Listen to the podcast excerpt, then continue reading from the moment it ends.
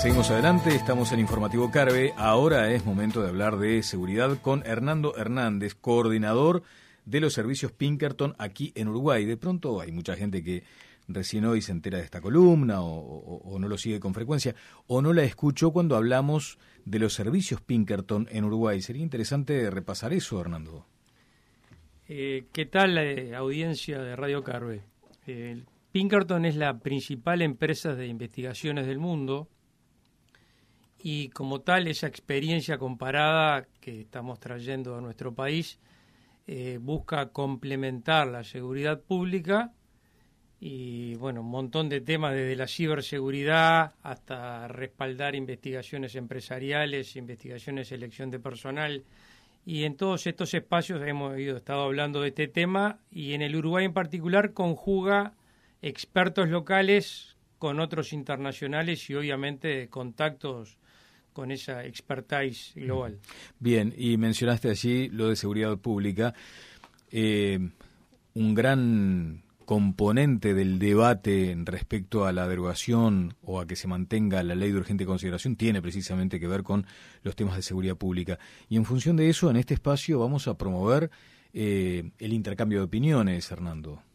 Eh, charlamos contigo, nos parecía muy, muy apropiado la ley de urgente consideración, uno de los aspectos fundamentales, tanto cuantitativa como cualitativamente, es todo el sector de seguridad. Y desde nuestro lugar la idea era poder aportar profesionalmente en ese debate necesario. Claro, eh, allí hay muchos temas además que abarca esta ley de urgente consideración y que ahora quienes promueven el referéndum quieren derogar.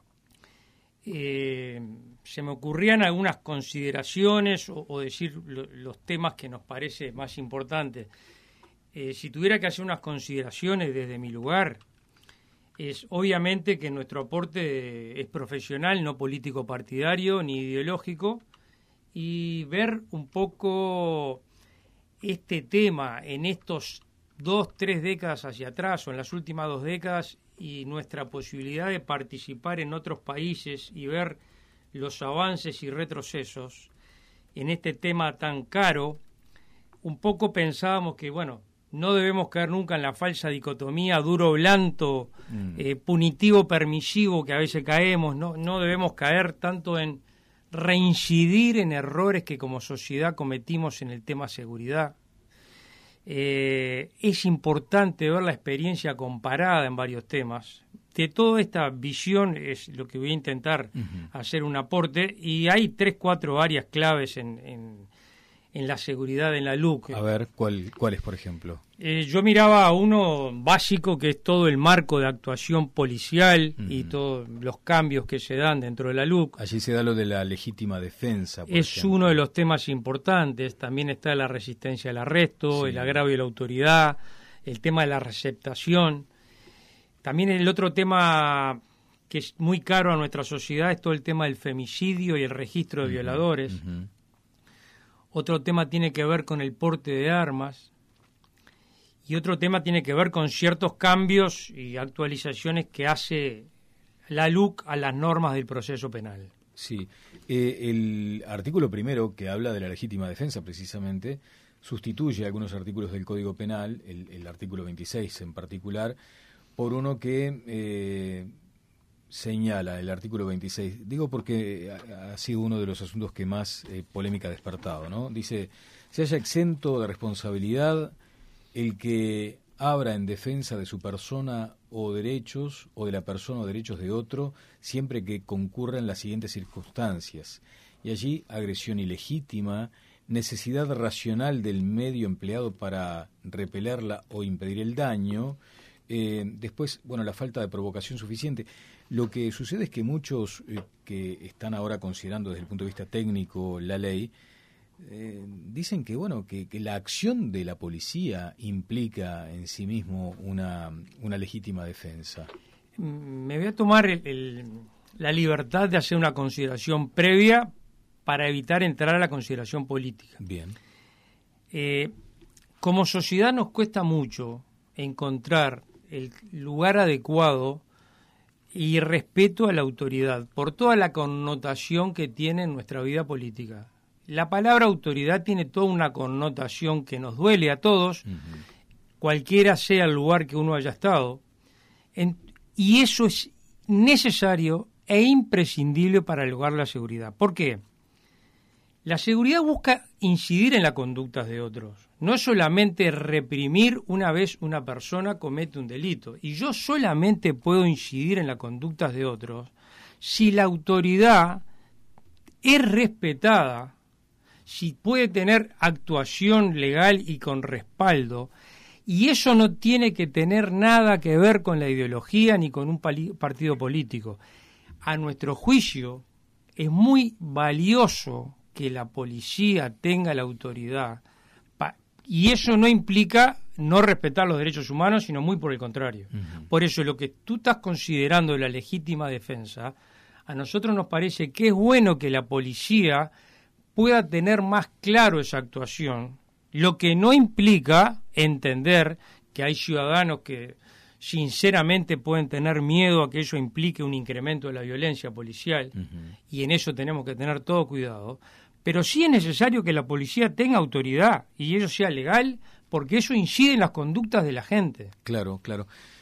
Eh, en algún momento aquí en, Uruguay eh, se planteó una discusión respecto a la profesionalización de la policía y se entendía que lo que se necesitaba era mucho más instrucción. De hecho, casi que se ironizaba con las horas de tiro o con las horas de entrenamiento que tenían los funcionarios policiales. También hablaban muchas veces de la inestabilidad psicológica de algunos trabajadores de las fuerzas. Y allí es donde uno se pregunta, bueno, ¿esto no debería ir, digamos, muy, muy atado a una mayor profesionalización de la policía? Eh, por eso creo que es bueno no entrar en eh, qué gobierno hizo tal mejora o no.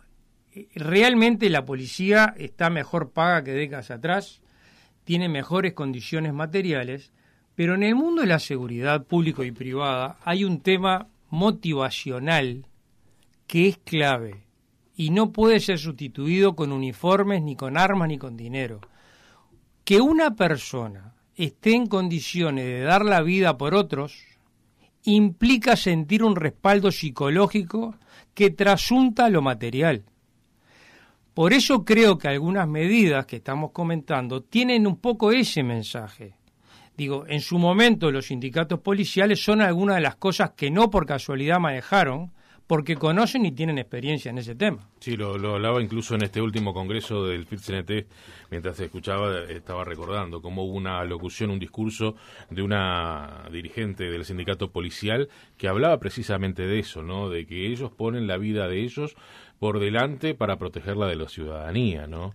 Este, fue un discurso muy emotivo que, que fue muy comentado del pasado fin de semana allí en el congreso del PIT-CNT, ¿no? Totalmente y lo, y lo que pasó, perdona que te corte, y lo que pasó también en la interna, si bien son temas eh, gremiales, ese respaldo que finalmente tuvo el propio sindicato eh, policial que se votó para que continuara dentro de la central obrera, ¿no? Lo cual creo que es un avance, es un avance como sociedad y es un avance en esta discusión que tiene que tener un poco de altura.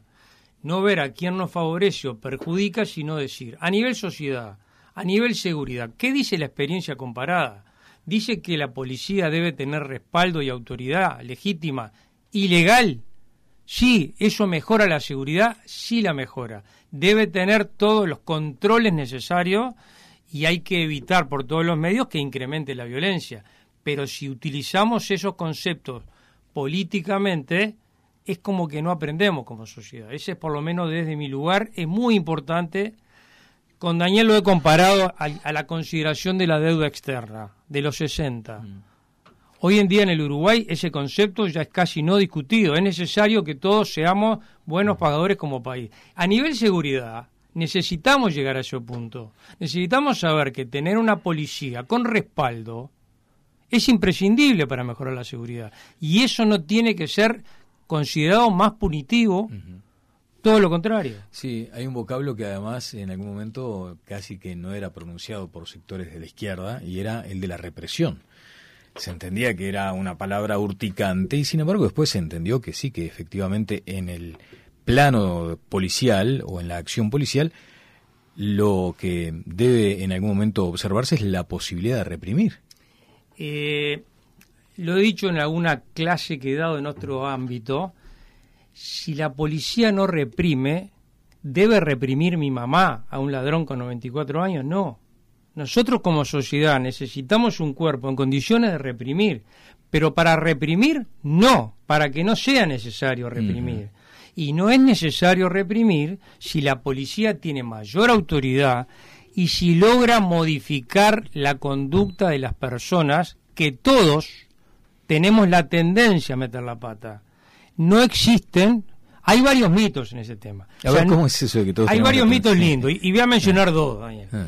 O sea, no existen hombres buenos de un lado. No existe.